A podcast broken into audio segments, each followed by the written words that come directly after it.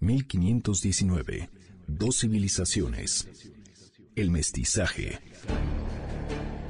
Hace 500 años que Hernán Cortés y Moctezuma se vieron cara a cara por primera vez. Dos mundos, dos civilizaciones de frente.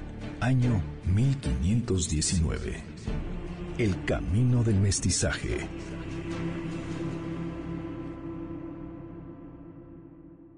Al ver el templo mayor se puede advertir, Hernán Cortés fue un destructor, pero basta girar la vista para saber que también fue un creador.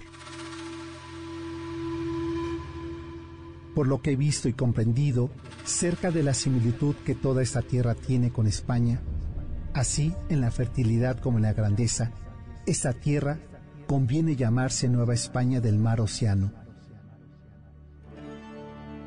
con estas palabras, Hernán Cortés propone a Carlos V, al final de su segunda carta de relación, el 30 de octubre de 1530. Es así, por lo menos en idea, como Cortés le puso nombre a la ciudad conquistada Tenochtitlan. Eran las palabras y puño y letra de Cortés, la Nueva España. Catorce meses después de que Hernán Cortés escribiera aquellas palabras, el conquistador y su ejército habían sido expulsados de Tenochtitlan y ahora estaban enfrascados en la laboriosa tarea de asediar a la nueva ciudad.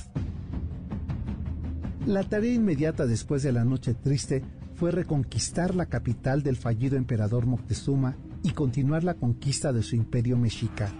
Después de meses de resistencia y luchas, la ciudad cayó en 1521 y entre cenizas de aquella hermosa ciudad Tenochca comenzó la nueva edificación y con la aprobación final en 1522 de Carlos V, firmó aquella cédula real nombrando a Hernán Cortés gobernador y capitán general de la Nueva España. Con esa determinación, Cortés comenzó su hazaña, quizá la primera que había podido llevar a cabo, construir, a semejanza de su sueño, una ciudad. Se embarcó con urbanistas como Alonso García, y con religiosos en la construcción de la Nueva España como capital central. A la par que se alzaba la capital novohispana, comenzaría la labor de fundar otras ciudades por parte de capitanes como Gonzalo Sandoval, que embarcó a Medellín. Trece años más tarde de la caída de Tenochtitlan, los españoles habían ocupado de manera efectiva el tiempo.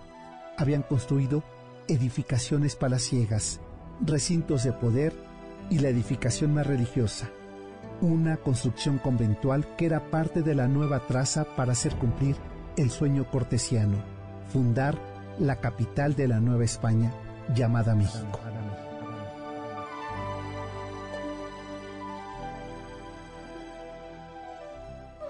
...1519... Dos civilizaciones...